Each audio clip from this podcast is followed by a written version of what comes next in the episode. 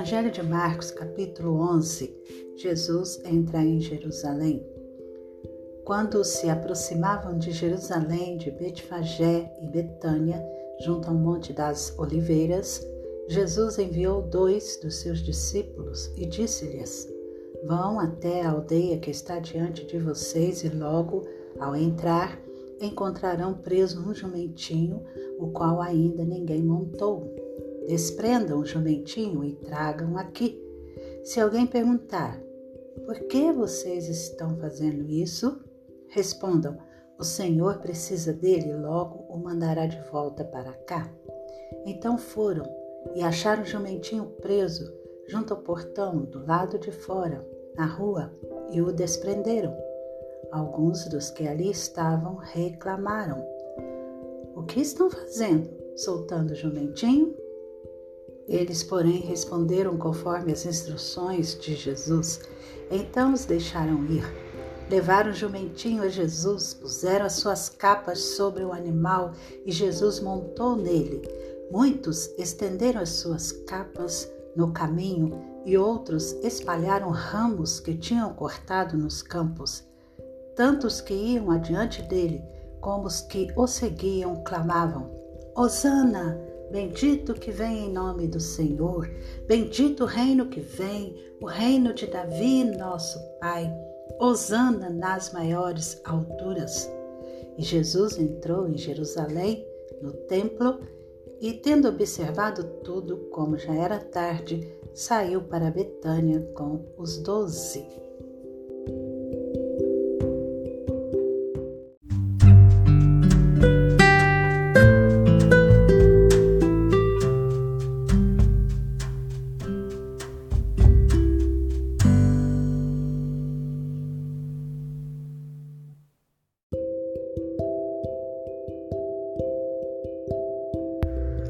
A figueira sem fruto. No dia seguinte, quando saíram de Betânia, Jesus teve fome. E, vendo de longe uma figueira com folhas, foi ver se nela acharia alguma coisa.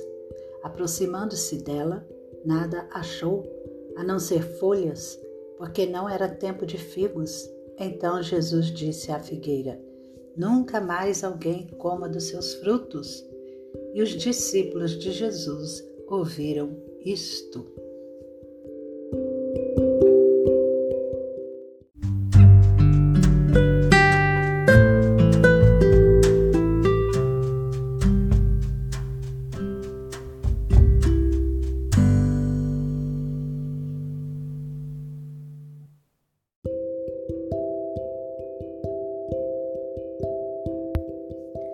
Jesus no templo e foram para Jerusalém. Quando Jesus entrou no templo, começou a expulsar os que ali vendiam e compravam. Derrubou as mesas dos cambistas e as cadeiras dos que vendiam pombas, e não permitia que alguém atravessasse o templo carregando algum objeto. Também os ensinava e dizia: Não é isso que está escrito? A minha casa será chamada casa de oração para todas as nações? Mas vocês fizeram dela um covil de salteadores. E os principais sacerdotes e escribas ouviram isso e procuravam uma maneira de matar Jesus, pois o temiam, porque toda a multidão se maravilhava de sua doutrina. Em vindo à tarde, Jesus e os discípulos saíram da cidade.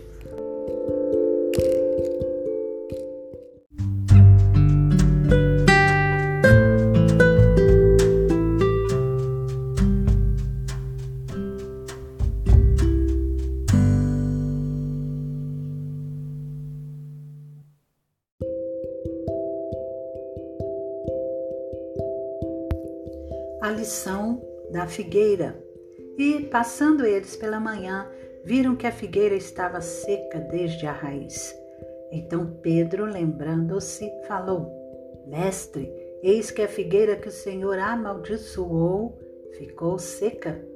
Ao que Jesus lhes disse: Tenham fé em Deus, porque em verdade lhes digo que, se alguém disser a este monte: Levante-se e jogue-se no mar, e não duvidar no seu coração, mas crer que se fará o que diz, assim será com ele.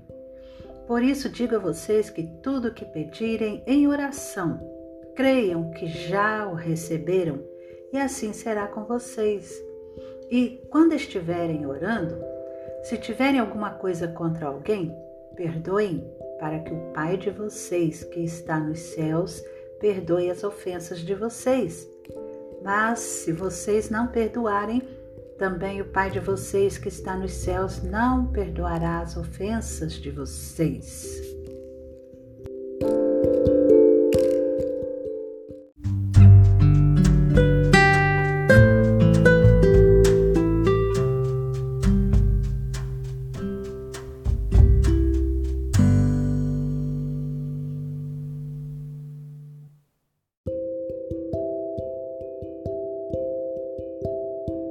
A autoridade de Jesus, então regressaram para Jerusalém. E enquanto Jesus andava pelo templo, os principais sacerdotes, os escribas e os anciãos vieram ao seu encontro e lhe perguntaram: Com que autoridade você faz estas coisas? Ou quem lhe deu esta autoridade para fazer isto? Jesus respondeu: Eu vou fazer uma pergunta a vocês. Respondam, e eu lhes direi com que autoridade faço estas coisas. O batismo de João era do céu ou dos homens? Respondam. E eles discutiam entre si. Se dissermos do céu, ele dirá: Então por que não acreditaram nele? Se, porém, dissermos dos homens, é de temer o povo, porque todos pensavam que João era realmente um profeta. Então responderam a Jesus: Não sabemos.